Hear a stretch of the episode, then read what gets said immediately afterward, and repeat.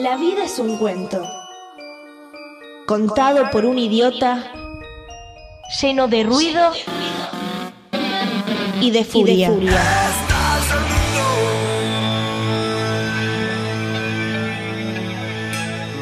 Que no significa nada.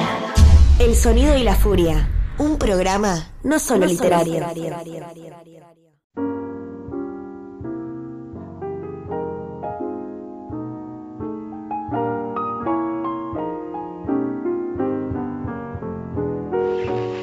Sean todos y todas bienvenidas al bar. El día de hoy, Quique Ferrari presenta su libro Territorios sin cartografiar, leyéndonos un fragmento del cuento La interferencia, y Victoria Cáceres nos cuenta cómo fue el proceso de Virginia Woolf al escribir Las olas. Hola amigos del Sonido de la Furia, mi nombre es Quique Ferrari. Hace poquito tiempo los amigos de Indómita Luz, la editorial de la UTEP, eh, publicaron mi último libro de relatos que se llama Territorios sin cartografiar y les quiero leer un fragmentito de uno de, de los cuentos que hay ahí adentro que se llama La Interferencia. Ella, Ángela, lo llama el crackle. Su discurso es enloquecido y paranoide. Debe ser eso, escribió en uno de los últimos mensajes que intercambiamos. El crackle. Mi gobierno trata de ocultarlo, pero las filtraciones son cada vez más frecuentes. ¿Qué? respondí. Acá hubo ya uno, escribió ella, muy grande, en 1949, pero lograron esconderlo. Un momento fuera de quicio, escribió. Entonces supe que hablaba de lo que con Juan habíamos empezado a llamar, no del todo en serio, la interferencia. Las filtraciones son cada vez más frecuentes, escribió, y todas indican lo mismo. Algo se está rompiendo, un velo rasgado. Acá, decía el mensaje, lo llamamos el crackle.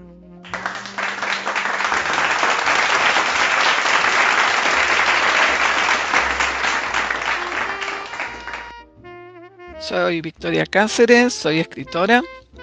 Voy a hablarles de Virginia Woolf, que es un modelo a seguir en mi obra de escritora de ficción. Y el programa del Sonido de la Furia eh, de hoy se va a tratar de su novela de Waves, Las Olas. Eh, yo voy a hablar más que de la novela, de cómo Virginia Woolf se planteó esta novela, escribirla y todos los obstáculos que ella fue encontrando eh, a lo largo de esta novela, que fue una de las más difíciles para ella de escribir y una de las que le, tomó más tiempo.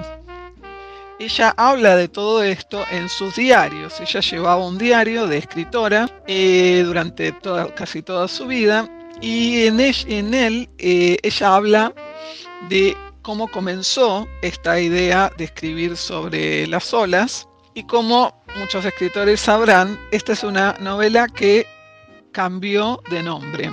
Cuando comenzó a, pensarla, le puso como nombre The Moth, que quiere decir las polillas, y después, como por la mitad, le cambió el nombre, el título, a The Waves, las olas. Y después de luchar, porque ella misma usa estas palabras, durante dos años con esta novela, para ella eso era mucho tiempo porque ella escribía novelas cortas y eh, una vez que empezaba no paraba hasta terminar. En cambio, con esta novela, ella escribe en un momento de su diario que esta, esta fue la cronología que le tomó. Empezó en septiembre de 1929, esto fue la primera versión, terminó la primera versión en abril de 1930, empezó la segunda versión en mayo de 1930 y terminó la segunda versión en febrero de 1931. Luego comenzó a corregir la segunda versión en mayo de 1931 y la terminó la corrección en junio de 1931. Después empezó a tipearla en junio de 1931, terminó de tipearla en julio de 1931 y recién ahí fue publicada. Cuando comenzó a tomar notas en su diario sobre las olas, dijo que ella quería escribir un play poem, que es como un, un poema juguetón, con la idea de que fuera una corriente de conciencia, pero que no fuera solamente de el pensamiento humano, sino que tuviera que ver con eh, los barcos, con la noche, con todo lo que es el fluir y que la intersección de todo eso se marcaba por la llegada de las polillas, que era como se iba a llamar en sus comienzos. Y después vuelve a decir, mucho más adelante, que lo que ella quiere hacer es un libro que sea abstracto, místico y que no tenga ojos. Mucho más adelante, cada vez que vuelve a hablar de las olas en, su, diario, en el medio va hablando de otras eh, ideas que tiene y de otras obras que ya están publicadas y demás. Habla de que en esta novela ella quiere eliminar todos los desechos, todo lo que está muerto, todo lo superfluo y entregarse al momento por entero. Dice, el momento es una combinación de pensamiento, de sensación y de la voz del mar. Y dice luego, nunca en mi vida ataqué tal diseño, tan vago y sin embargo tan elaborado. Lo importante es la repetición del momento.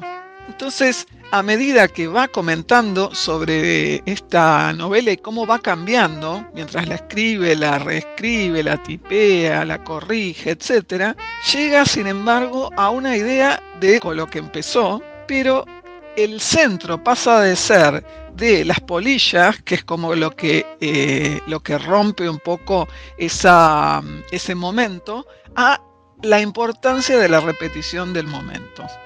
Entonces dice que lo que quiere es la unidad, lo que quiere es evitar los capítulos, lo que quiere es una completitud, sin cortes, saturada, con cambios de escena, cambios de persona, pero sin ningún error, o sea que solo sea una voz, una fluidez, una corriente. Y por fin dice, lo que me interesa en la última etapa es la libertad y el valor con los que mi imaginación eligió, usó y descartó todas las imágenes y símbolos que había preparado. Como imágenes, nunca haciéndolas funcionar, solo sugerir.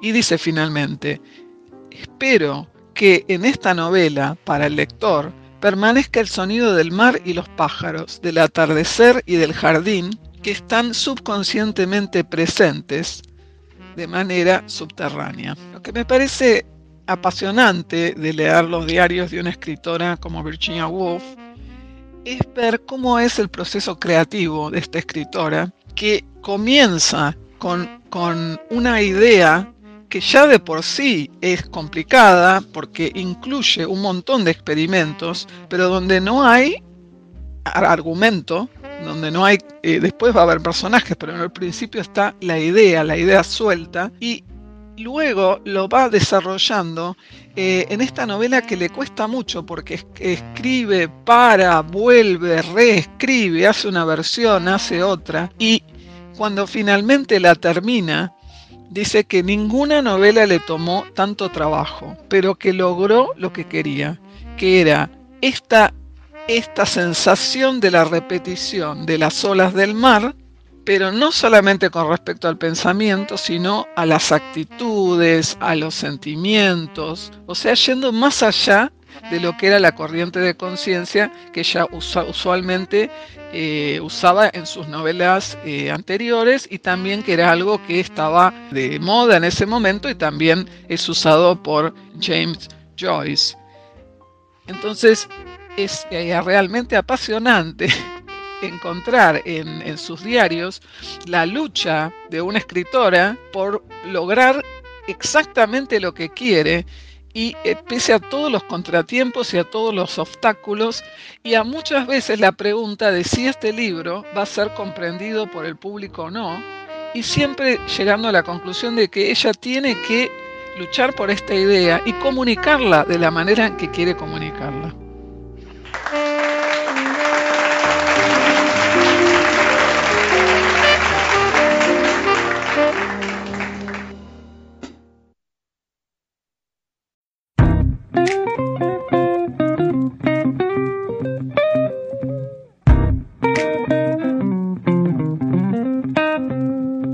¿Te gusta lo que hacemos y quieres ayudarnos? ¿Te gustaría elegir y llevarte libros geniales todos los meses? Suscríbete a nuestra biblioteca El Sonido y la Furia. Por una suscripción mínima te llevas un libro elección todos los meses. Además hay descuentos en librerías y en remeras originales. Visita nuestro Instagram y busca el enlace en nuestra bio. Gracias por acompañarnos en esta aventura literaria. El sonido y la furia. El podcast de literatura.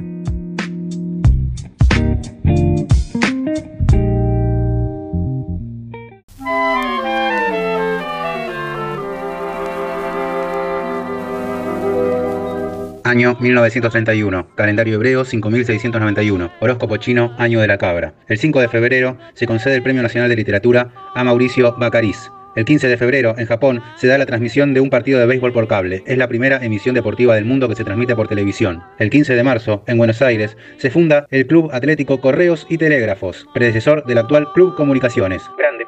El 10 de septiembre, en Estados Unidos, es asesinado Salvatore Maranzano, dando lugar a la formación de las cinco familias principales de la mafia estadounidense. El 17 de octubre, en los Estados Unidos, el gángster Al Capone es sentenciado a 11 años de prisión por evadir impuestos. El 18 de septiembre, en el apartamento de Adolf Hitler, Sherry Raubal, su sobrina y sospechosa amante, es encontrada muerta a tiros. El 12 de octubre, en Río de Janeiro, se inaugura la estatua de Cristo Redentor o Cristo de Corcovado.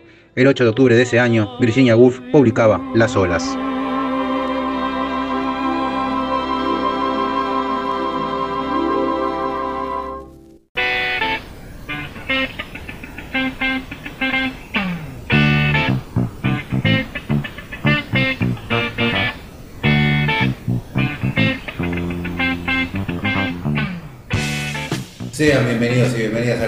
La Furia, Matías Pertini, quien les habla.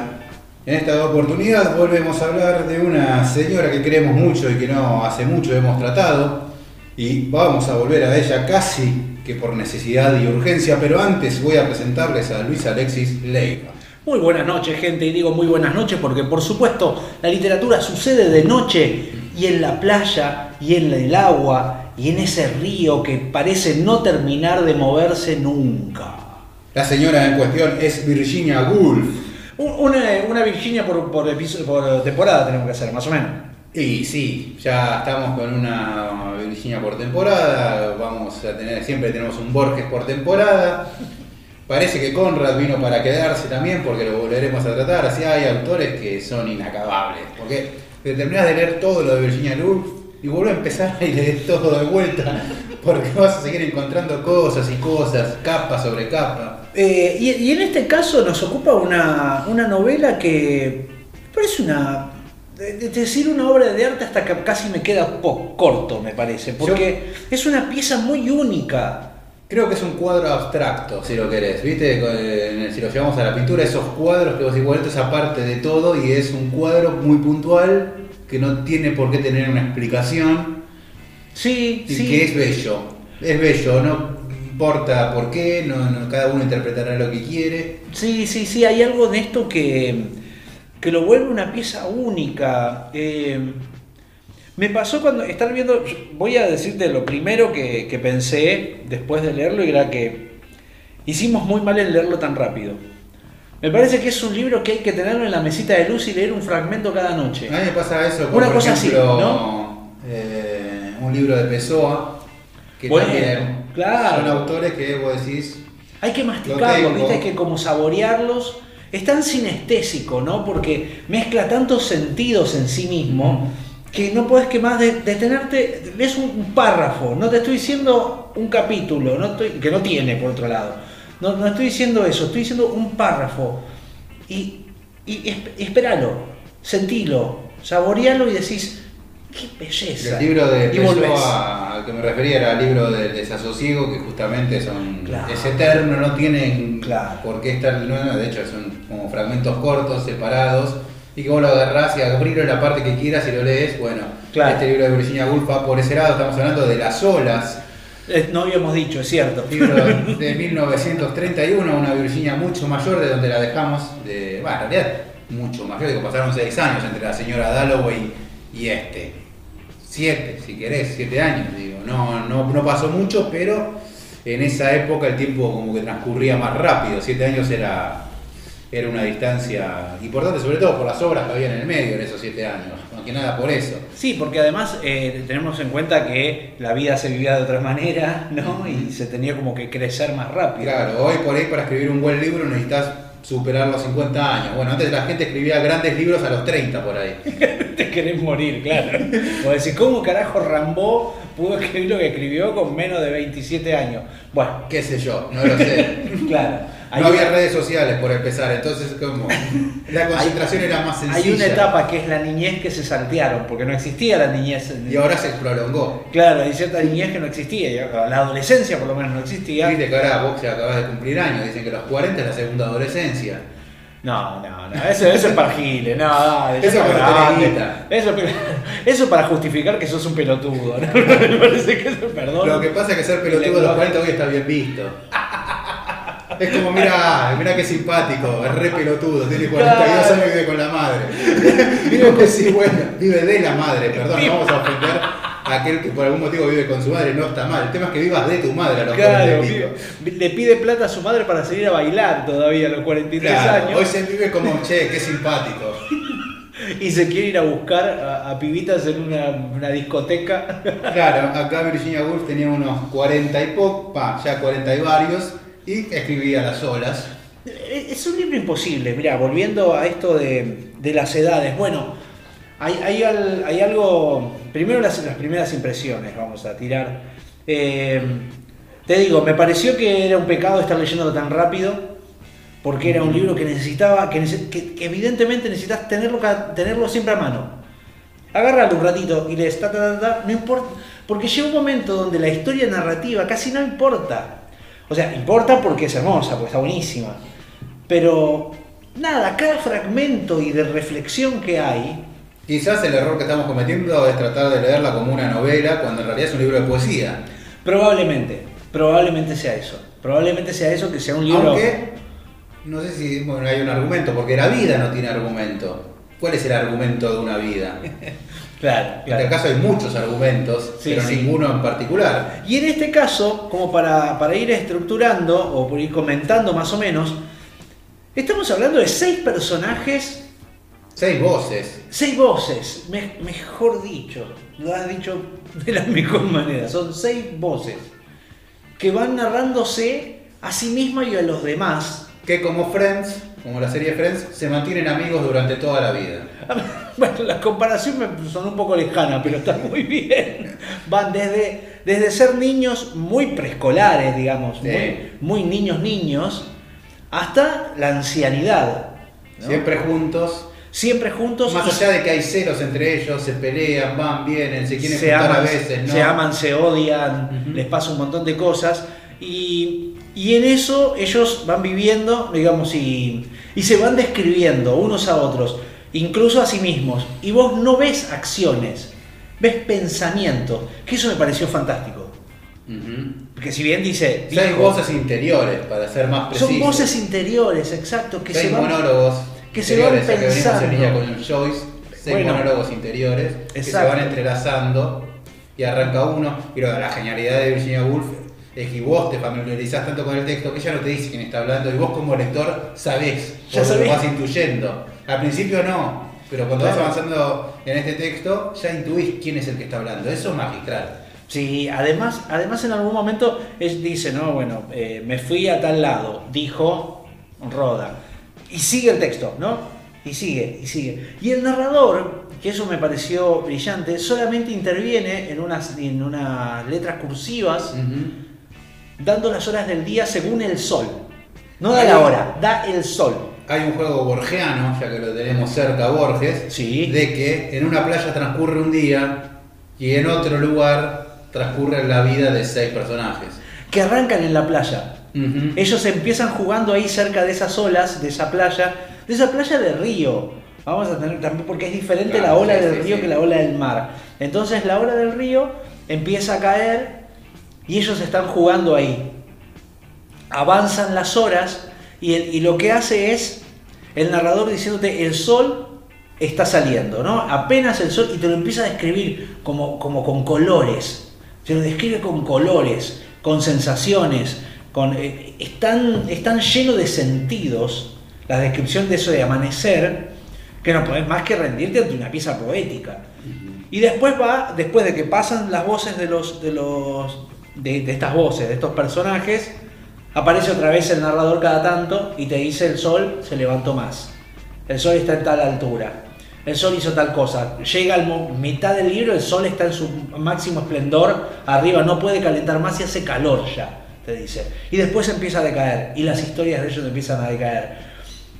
Así, ¿qué estoy leyendo? ¿Viste qué te pasa? Decís, Lo más probable es que esta idea a cualquiera le salga mal, a Virginia Woolf le sale bien, Claro, realmente muy bien, para que se vaya Porque es experimental, es absolutamente experimental. Totalmente es un texto experimental, que sale tan bien, que sale tan bien que eso lo vuelve complejo de explicar la trama, por decirlo así. Es decir, ¿de qué trata? Si te digo de qué trata, no sirve de nada. O sea, no, No, te estoy no. diciendo nada del libro. Te digo, son seis personajes que se... que Son se- seis horas, Sí, sí. toda ola es distinta, Y y pero cada a la vez- vista todas las horas son iguales. Y cuando vuelven, viste que, o sea, es un poco el juego, ¿no? Porque habla uno, habla otro, habla uno, habla otro. Y vos decís, bueno, van iguales. Y cuando vuelve a hablar la primera persona que habló, por ejemplo, Susan, ya no es la misma. Y empiezan a cambiar, ¿no? Y cada vez que vuelven, son otros. Y, y esa, y esa diferencia es brillante. Por eso te digo, no, me parece que es una injusticia decir de qué trata. No hace justicia al libro, en ese sentido. ¿Por qué? Porque no. Realmente no importa. Los personajes en cuestión son Bernard, Susan, Rhoda, Neville, Ginny y Louis, Sí. que aparte... Neville, ¿no? Neville. Neville, claro. ¿No? Es una cosa así, ¿no? Donde los géneros tampoco tienen por qué ser aclarados, uno después se va dando cuenta quién es hombre, quién es mujer. Incluso quiénes están con quién, porque se nombra a sí mismo en femenino o en masculino, pero fuera de eso, es como decís vos, no importa. No importa en absoluto. Nunca va a importar el género en la literatura de Virginia Woolf. No, no, y eso es brillante. Eso es Virginia Woolf. Eso es Virginia Woolf, sí. Pero para que vean un poco, para que se den cuenta de lo que estamos hablando. Vine volando aquí, te vi de color verde, como un arbusto, Luis, como si fueras una rama, muy quieto, Luis, con los ojos fijos. Estará muerto, pensé, y te di un beso, con el corazón saltando bajo mi vestido de color rosa. Saltaba el corazón como las hojas, que siguen moviéndose, aunque no haya nada que las mueva. Ahora vuelo los geranios, vuelo el mantillo, bailo, me muevo como una onda, caigo sobre ti como un cazamariposas de luz, permanezco derribada sobre ti, temblando. Esconderé mi agonía en un pañuelo. Cerramos todo, nos Señor, vamos. vamos, vámonos, vámonos. ¿Qué estamos haciendo acá? Aprendan a escribir, la puta madre, déjense de joder. No, y además vos te das cuenta que arranca. Todo, o sea, todo, todo, Todo es bueno, bellísimo. todo es bueno. El beso, cómo, cómo no te dice, a ver, el gran, lo que le hace genial a, a Virginia Woolf, no te dice que se sobresaltó con el beso, que esto, no, te lo describe. Eso es lo que, ¿qué pasa cuando sos un niño, sos joven y das el, el primer beso, ¿no? Y te lo, y te lo narra de, de esta manera, ¿no? Con el corazón saltando bajo mi vestido de color rosa, saltaba el corazón como las hojas. Te está diciendo lo que Saltando bajo mi vestido, aparte, ¿no? Qué Claro. belleza, claro, claro, claro. Totalmente. Mira, qué manera de no, de no caer en lo cursi, qué, ma- qué- holgura lo salta, ¿no? Porque cualquiera de nosotros, simples mortales con pretensiones literarias, caemos por ahí en lo cursi, inevitablemente. Sí, sí, sí, va- irimos o vamos a alguna referencia básica, sencilla. No, esto es, esto es poesía pura. Eh, fíjense cómo arranca, como para que se den una idea, una idea, arranca primero que en letra cursiva, ¿no? Y dice, el sol aún no se había alzado, solo los leves pliegues, como los de un paño algo arrugado, permitían distinguir el mar del cielo. Poco a poco, a medida que el cielo clareaba, se iba formando una raya oscura en el horizonte que dividía el cielo del mar y en el paño gris aparecieron gruesas líneas que lo rayaban, avanzando una tras otra bajo la superficie, cada cual siguiendo a la anterior, persiguiéndose una a otra perpetuamente. Al acercarse a la playa, cada barra se alzaba, se amontonaba sobre sí misma, rompía y deslizaba un sutil velo de agua blanca sobre la arena. La ola se detenía y después volvía a retirarse, arrastrándose con un suspiro como el del durmiente cuyo aliento va y viene en la inconsciencia. Poco a poco la oscura raya en el horizonte se aclaraba como si las partículas suspendidas en una vieja botella de vino hubieran descendido al fondo, dejando verde el vidrio. También más allá se aclaraba el cielo, como si el blanco pozo hubiera descendido o como si el brazo de una mujer recostada bajo el horizonte hubiera alcanzado una lámpara y planas barras blancas, verdes y amarillas se proyectaban en el cielo como en las varillas de un abanico. Vos venís con pretensiones literarias y te ¿Qué sepulta. estoy leyendo? Te sepulta. ¿Qué estoy leyendo? Y aparte, vos fíjate que cuando son niños, ¿No los te, da, ¿No te da sensación de que en tus propios textos, después de leer esto, decís, pero le puedo pulir más todavía? pudo haber sido mejor. Sí, siempre Sí. pueden. Mirá lo que Vos lees esto y decís, sí, sí, lo- tengo que ser mejor. Esto tiene que ser mejor. Vos sabés que. mm, otra cosa, vos fíjate que empieza a, a- a plantearte cómo, cómo se va a narrar esto. Te pone unos, pare- unas, eh, unas comillas y dice: Veo un aro que pende sobre mí, dijo Bernard. El aro vibra y pende de un lazo de luz. Cierra comillas. Abre comillas. Veo una tajada de pálido amarillo, dijo Susan, que crece y se aleja al encuentro de la raya de púrpura. Cierra comillas. Abre comillas. Oigo el sonido, dijo Roda, de un gorjeo que se eleva y baja. Cierra comillas. Y así va haciendo todos los personajes. Uno tras de otro. ¿Por qué? Porque esos niños se piensan poco. Ven, Ah. simplemente se sienten. Veo esto, veo aquello. Sí. ¿No? Viven la experiencia de los sentidos en ese mismo momento y solamente pueden describir eso que ven, no interpretan. Mirá, no lo había Cuando empiezan a avanzar los, los monólogos, empiezan a pensarse a sí mismos. Se empiezan a pensar a sí mismos, empiezan a crecer, a ser gente más grande y dice, bueno, y yo me imagino, dice que soy, que soy la naturaleza, que soy la vida. Hay una, no me acuerdo quién era, que decía, eh, imagino que soy las estaciones del año, Mm. que soy noviembre, que soy... ¿no? Y, y, y se empieza a pensar a sí misma, a proyectarse sobre la naturaleza de una forma casi ubicua, como si formara parte de toda la naturaleza. Y vos decís, wow, cada vez es más complejo, cada vez es más tremendo, y se van opacando sobre el final. Sí. Eso es... Parece la muerte también. Bueno, bueno, porque hay un personaje más ahí, ese hay que Claro, nombrarlo. los seis, las seis voces que van narrando y un referido, que es el ídolo de ellos, como el bravo, ¿no? Que no tiene un mejor nombre que Percival. ¿Sabes que yo creo que es Percival Shelley? Ah. El poeta Percival Shelley. No sé, Ah. eso tendría que chequearlo, tendría que haberlo chequeado antes de tirarlo acá así como si nada. Mm. Pero a mí me parece que Percival es Percival Muy Shelley. probablemente, El, marido, sí. el, el marido de, de- de- Mary Shelley. de Mary Shelley, Mm. exactamente. Eh, un poeta romántico excelente, gran referente inglés de la poesía romántica, que murió y que decían que le sacaron el corazón y que el corazón todavía latía. Claro. Cuando sacaron y que guardaron y se llevaron el, todo- todas esas ofrendas que lo largaron al mar con las monedas en los ojos, todo un montón de, de- de ideas ahí. Tiene que ver si murió en la India. Este Percival muere en la India. Claro, no, parece que no. no, lo- no, lo- ah, espera, había muerto en una guerra, creo. Percival Shelley creo que muere en la guerra. Bueno, habría que, que hacer el trabajo de googlear ahí, pero a mí me parece que lo ven como él, como a Percival, ¿no? Como a Percival Shelley, digo, ¿no? Eh, porque es un ídolo y, y- y ellos creen que ese, que ese joven, que ese que al que ellos crecieron admirándolo, que no sé muy bien de dónde salió, en algún momento me pierdo y no sé bien de dónde apareció, eh, ellos lo ven casi como un mesías en algún punto, ¿no? Como, como el, no sé si mesías santo, sino como el que va a liderar. o el- a los el admirado, Es, sí. una estrella, es una estrella de rock. Bueno, Es como sí, una estrella de pop rock, digamos, en ese sentido, ¿no? Es, eh, es un Mick Jagger, ya que estemos a los Stones tan, tan presentes ahora con la muerte de Charlie White. Pero, pero sí, Percival es como ese. Es más, en un momento eh, están en una fiesta esperándolo. Claro. Están esperando lo que llegue. Y, dice, y allá viene Susan. Y no se habían visto hace años. Y se reencuentran ahí para Sí, esperarlo a él. Sí, para. Para esperar. él también es como el que los une a todos. Ah, Hay algo así, sí, como que los homologa a todos los, los, los- los, forma, los hace Es formar. casi la excusa que los mantiene unidos. Sí, sí. Pero bueno, como le decíamos, esto está lleno totalmente de bellezas como esta. He estado en la oscuridad, he estado oculto, pero cuando la rueda gire, mientras él lee, me levantaré en esta luz tenue donde apenas veo a niños arrodillados, columnas y bronces conmemorativos. No hay esperanzas aquí, no hay besos repentinos. Lindo.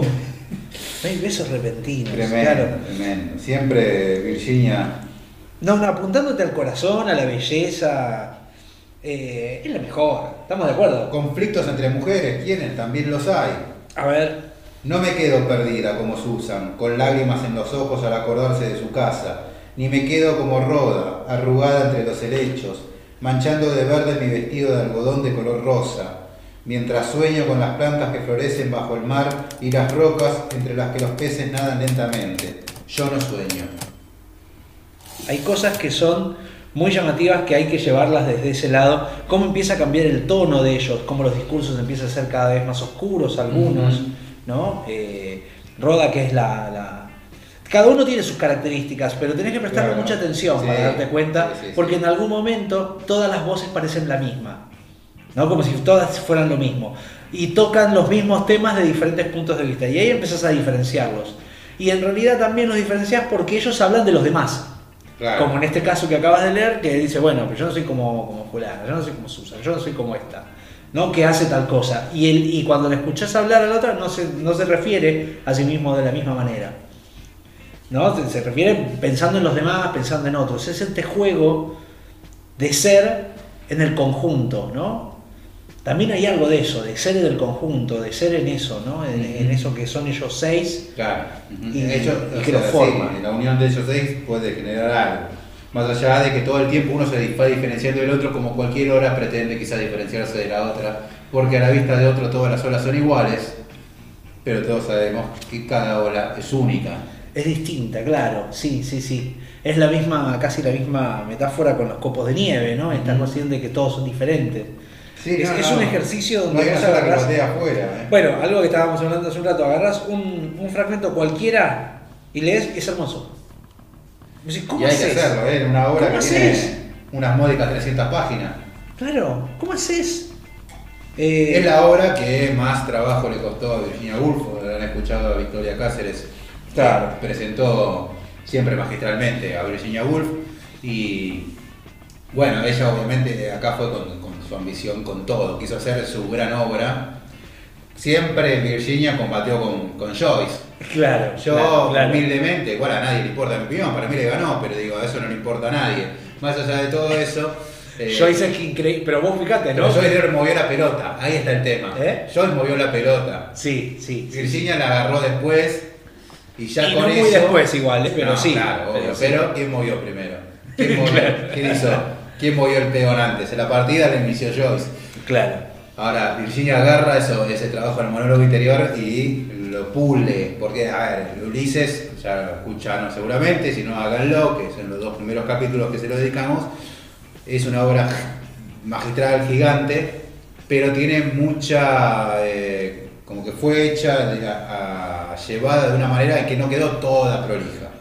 Es bastante desprolija por momentos. Sí, sí, por eso se hace inentendible y cuesta mucho leer. Sí. Y bueno, Virginia empezó a pulir eso y hace trabajo de monólogos interiores, en este caso, con personajes, haciendo un libro de poesía, como estamos diciendo, con seis voces que van bien En un solo día. en un solo día y en toda una vida al mismo tiempo. Y es toda una vida. Sí, sí, creo que en ese sentido eh, Virginia Woolf lo que hace es lograr eh, un- una mejor asimilación, una mejor asimilación de los recursos que, que- que ha hecho Joyce. Y su ambición ha sido tan potente, casi de la misma manera. Hay algo en Virginia Woolf que tiene que ver con, la- con el paso del tiempo, ¿no? Que eso está siempre, eh, bueno, Orlando, por supuesto. También ¿no? pueden en el capítulo para Eh, buscarlo. tenés un día en, en- En la ¿cómo señora es? Dalloway. En Mrs. Dalloway, exactamente. Y tenemos acá eh, también un día y una vida, porque en realidad es paralelo.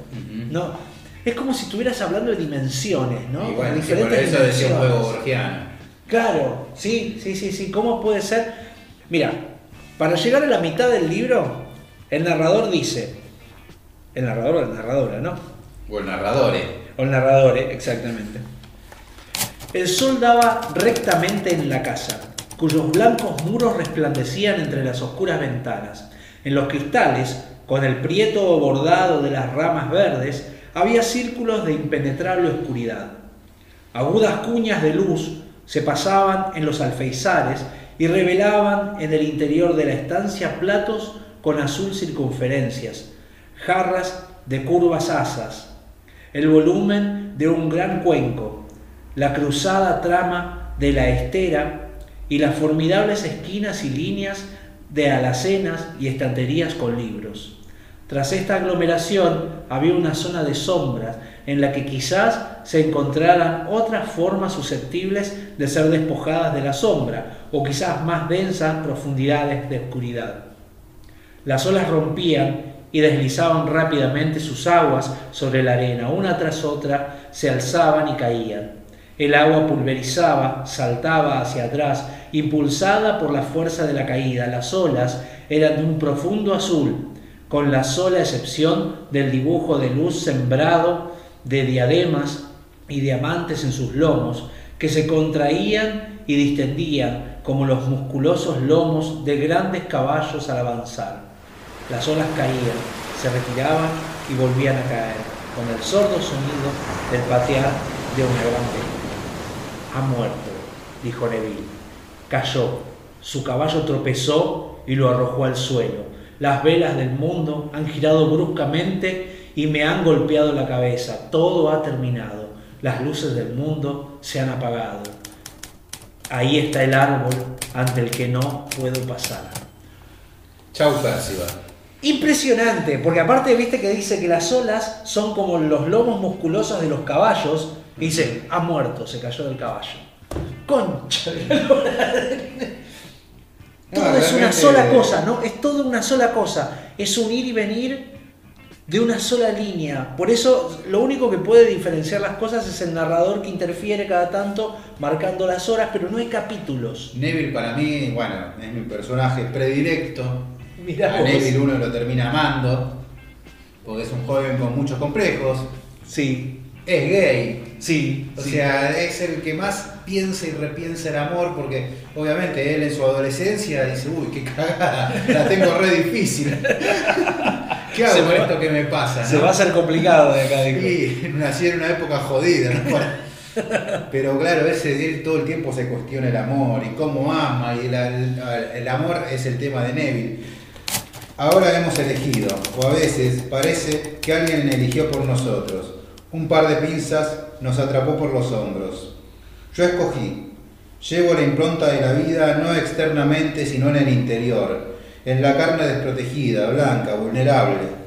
Estoy abrumado y me duele la impresión de las mentes de otros y sus caras y otras cosas tan sutiles que tienen olor, color, textura, sustancia, pero no nombre.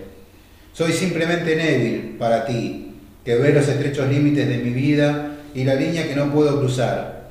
Pero para mí soy inconmensurable. Soy una red cuyas fibras se adueñan imperceptiblemente del mundo. Mi red casi ni se distingue de lo que apresa. Atrapa ballenas, enormes leviatanes y blancas medusas, lo amorfo y lo errante. Detecto, percibo. Ante mis ojos se abre un libro. Veo hasta el fondo, el corazón, lo más hondo. Sé qué amores arden, como los celos disparan sus destellos verdes en esta o en aquella dirección. Con qué fatalidad amores frustran amores. ¿Cómo ata el amor? Con qué brutalidad deshace nudos. He estado atado, me han desatado. Correte Shakespeare. Ahí tenés un monólogo. No, qué bien, qué bien. Eh, A ver, que ustedes que están escuchando, para aquellos por ahí que no conocían esta obra de Virginia Woolf, digo, ¿están escuchando esto? Por favor, díganos qué les está pasando. O sea, es un texto Sí, sí, sí. que nosotros estamos solamente leyendo fragmentos. Digo, esto es algo que abrimos libremente el libro y te encontrás con estas. Te encontrás con cada cosa. mirá- pero aparte, mirá esta reflexión sobre el final. No recuerdo quién es el que hace la reflexión final, que es larguísima, ¿no? Y dice. Bernard, si no me ¿eh? equivoco. Bernard, Bernard. sí, si no me equivoco es Bernard. Dice, Bernard es el que tiene pretensiones literarias. Claro, leyendo entonces empieza a describir. Y acá hay algo que, que- que sucede en donde los narradores, los- los- las voces se mezclan y, y se hace cargo de esa voz. Esa- eh, la, la voz de Bernard se hace cargo de esto, ¿no? Porque dice en un momento, esto, estamos hablando sobre el final, ¿sí? Están viejos, están ancianos ya. Ahora comienzo a olvidar, comienzo a dudar de la fijeza de las mesas, de la realidad del aquí y del ahora, comienzo a golpear con los nudillos los bordes de objetos aparentemente sólidos y digo, ¿eres duro? He visto tantas cosas diferentes, he hecho tan diferentes frases en el proceso de comer y de beber y de pasar la vista por superficies. He perdido esa delgada y dura cáscara que aloja el alma, cáscara que en la juventud lo aprisiona a uno en su interior. De ahí la ferocidad, el tap, tap, tap de los implacables picos de los jóvenes. Y ahora pregunto, ¿quién soy? He hablado de Bernard, Neville, Jenny, Susan, Rhoda y Luis. ¿Seré acaso todos ellos a la vez? ¿Soy uno y distinto? No lo sé. Aquí estamos sentados juntos, pero Percival ha muerto y Rhoda ha muerto. Estamos divididos, no estamos aquí. Sin embargo, no veo obstáculo alguno que nos separe. No hay división entre ellos y yo. Mientras hablaba pensaba, ¿soy tú? Esa diferencia a la que tanta importancia damos, esa identidad que tan febrilmente ansiamos, quedó superada. Sí, desde el instante en que la vieja señora Constable alzó la esponja y la cálida agua cubrió mi carne, he tenido sensibilidad y percepción. Aquí en la frente llegó el golpe que me di cuando cayó Percival. Aquí en el cogote llevo el beso que Ginny dio a Luis. Mis ojos se llenan con las lágrimas de Susan. Veo a lo lejos, temblorosa como una hebra de oro, la columna de Roda veía. Y siente el aire levantado por su velo cuando Roda saltó. Detengámonos, mastiquemos esta obra. Vayan, en serio, agárrenla paso a paso. Lee un pedacito, sentilo, vivilo. No, realmente. Dejala un rato. Después volví a agarrarla. Y seguí. Y así. Es una obra. Quedé como- para. Quedé, es la verdad que quedé del culo. Mirá que a mí, eh, Orlando, me pareció una obra suprema. Y, Hola, agarró esto y digo, no sé y Orlando yo creo que es tercera cuarta que Virginia Woolf, ¿eh? ¿Sabes que sí? Lo cual es un montón. Lo cual es un montón, claro. Porque Claro. Orlando, bienvenido para cualquiera de nosotros que estamos acá abajo. Claro, Digo, claro. Orlando, no tengo ningún problema, pero. Sí, sí. Literariamente, ¿Con qué podemos seguir con- después, en no? cuanto a trabajo, ¿no? Sí, sí. En cuanto a trabajo, en cuanto a búsqueda, en ambición. ¿Qué nos queda para la próxima temporada? Queda el faro, queda Fluff, Alfaro, sí, puede Fluff, ser. ¿Eh? Fluff, el del perrito. Flush. Ah, pero Flush es lindo. Sí, podrían ser. eh, eh, ya, obviamente es una obra menor, menor en comparación con esto, pero considerando que una cosa menor de Virginia Woolf Es pan para nosotros, ¿no? es la mejor obra de casi cualquiera. ¿no? Después, qué sé yo, tenemos, tenemos igual todavía. Ah, Hay, hay, hay bastante. Bueno, podríamos hacer un momento de un cuarto propio, me parece. tenemos los cuentos cortos igual. Claro, los Los que están salieron por Godot también. Tres Guineas Tres tenemos Guineas, también. sí, sí, sí. Uh, tenemos Virginia Woolf para rato. Así que, bueno, Mate, yo creo que con este final podemos eh, decir, eh, gente, si todavía no leyeron a Virginia Woolf, no sé qué hacen escuchando. bueno, por, la, por Miss Hidalgo y está muy bien. si No sé qué hacen escuchándonos. Vayan a leer. Podríamos recomendarles para que arranquen Miss Hidalgo y para que se encuentren con, con la exigencia que la señora Wolf impone. Sí, sí, sí, sí. sí. Bienvenida a esa exigencia. Y después puedes seguir con Orlando. Sí, que va a estar muy bien, tiene su exigencia también. Por supuesto. No es como para leerlo, porque en un momento te pones a pensar y dices, che, pero pasaron 300 años y el personaje envejeció 20. es el juego. Claro. Y el género, el cambio de género, bueno, tienen el capítulo para, para escucharlo sobre, sobre Orlando. Después, no, no sé si recomendar que arranquen con las olas. A, a ver, yo digo, se me vienen gente que masticó de acá, de Virginia Woolf, bueno, un montón. Sí. Pero inmediatamente digo Clarice Lispector. Clarice Lispector Sí, tiene mucho sí. acá, ¿Sabes ¿eh? quién? Incluso te voy a decir. eh, Alejandra Pizarnik.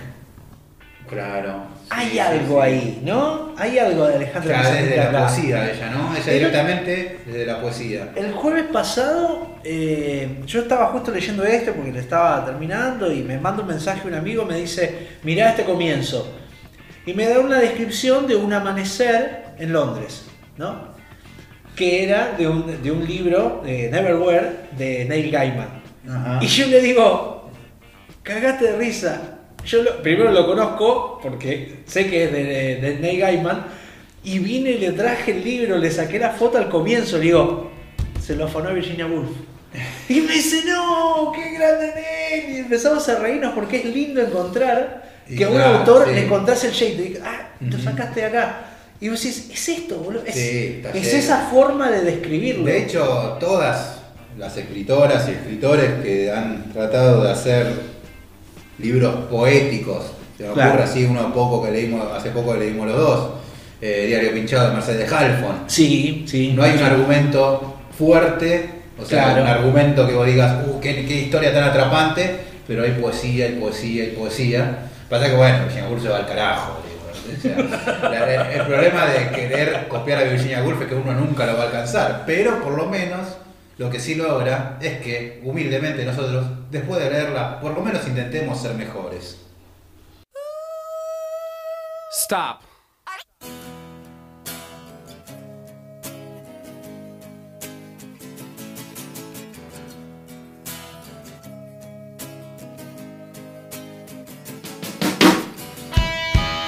Nos despedimos cerrando este capítulo de Virginia Woolf y le mandamos un abrazo enorme a Mariana Sonego, también escritora, léanla, genial lo, lo que Navaja publicó con Inómita Luz, que también nos estamos dando cuenta que por lo menos de nombre a Virginia Woolf la tiene. Sí, algo leíste me parece. Y si no, a alguien que la leyó. Lo, lo cual está muy bien, ¿eh? Esto que quede Oh, claro. Sí, sí, sí. no, que quede claro. Si vamos a sacarle de alguien, hay que sacar de los mejores, gente. Claro, sí, no sí. aprendas de otros, ¿A aprende de los mejores. Bueno, como cuando dijimos que Luis May tenía mucho de, de, de Agatha Christoph. Y, y es un halago para Luis May. Obvio, sí, para sí, Luis. May, claramente. Como decía Borges, me jacto más de lo que he leído que de lo que he escrito, ¿no? Exactamente, exactamente. Porque Bueno, aparte para, para robarle a estos monstruos tenés que saber lidiar con esto. eh, O sea, eh, no es, no, no es- yo no le puedo robar nada Virginia Woolf, ¿qué querés que haga? ¿Cómo se te ocurre hacer esas cosas? Claro, ¿no?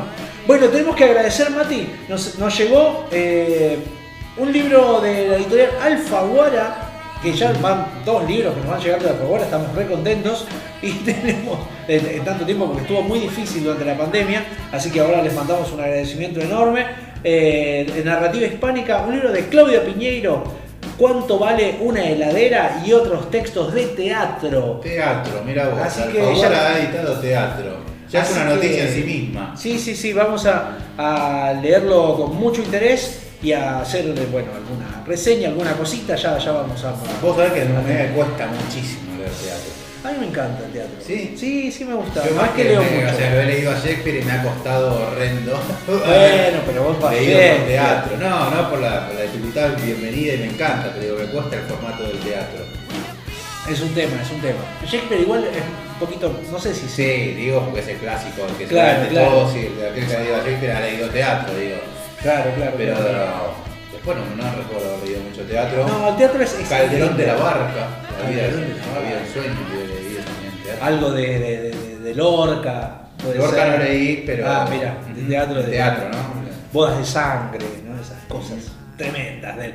Bueno, Mati, por otro lado quería recordar a la gente, agradecerles a los suscriptores de la Biblioteca del Sonido de la Furia, como siempre, estaremos subiendo más libros nuevos para que puedan elegir todos los meses y recordarle a los que no están suscriptos que se suscriban, que por 400 pesos, que es la suscripción eh, regular de la Biblioteca del Sonido de la Furia, se llevan un libro físico todos los meses, a elección encima, de los más de 200 que tenemos en nuestra biblioteca. También si quieren colaborar para ayudarnos a seguir con esto, eh, tenemos una suscripción más pequeña de 200 pesos que con esa pueden eh, ayudarnos y también forman parte de, la, de los newsletters, de la comunidad pequeña que tenemos y grande que tenemos, porque es de todo, en realidad hay mucha gente. eh, en la que ustedes pueden compartir material y hay un montón de cosas. La otra vez Salvador, que le mandamos un saludo enorme, subió la biblioteca total de Borges, no se podía creer lo, lo-. Así que todo ripiado, todo, y se lo pudimos compartir y cosas así. Con balbuceo y todo, sí. Sí, incluso de- discusiones literarias, eh, te- tenemos varias charlas en- eh, para, para compartir con los suscriptores que del Sonido de la Furia y también si estás en el exterior, a todos esos mexicanos que nos están escuchando, que yo los vi, eh, los vi ahí en, el, en los análisis del Anchor, se- Ah, eh, eh, hay muchos mexicanos. Sí, En España, sí, en sí, sí. España hemos En tenido- España, en México, así que de si quieren colaborar con nosotros y formar parte también de esa misma manera de, de- de- de nuestra comunidad, nos pueden, eh, pueden hacer su aporte por PayPal, que también está disponible ahí en Biblioteca del Sonido y la Furia. Busquen el enlace en nuestro algo Instagram. mandamos, hay algunos libros Siempre, para mandar. siempre hay alguna escriben también desde el exterior, algo le podemos mandar en PDF, Kindle, hay, hay cosas para sí, sí, sí, Y prepárense porque esta temporada se viene de verdad. Tenemos un par de joyitas ahí que estamos preparando y armando un camino hermoso hacia una gran obra. Y otro que tenemos otra gran obra que nosotros Todo por culpa de. Conrad, ahora quedamos cebados con los barcos y demás, así que Sí, sí, sí, capitán de Mariguerra, ¿no? Todas esas cosas que tenemos ahora. nos vamos a seguir eh, oyendo, como están acostumbrados siempre, con una selecta música. En este caso, vamos a escuchar un disco que está referido a un bosque, una tundra, en el cual sale el sol por la mañana Ahí tenés. despacio, ahí diáfano, entre los árboles. Empieza a llegar el mediodía, la nieve empieza a derretirse y todo el recorrido hasta que se hace de noche y el bosque queda totalmente oscuro en un invierno, como en el norte suele ocurrir, bastante frío y tenebroso. Nos vamos a ir escuchando a Scott Dubois con su disco llamado Winter Light. Hasta el episodio que viene, gente. Lean mucho, escuchen mucha música. Y si se animan, escriban.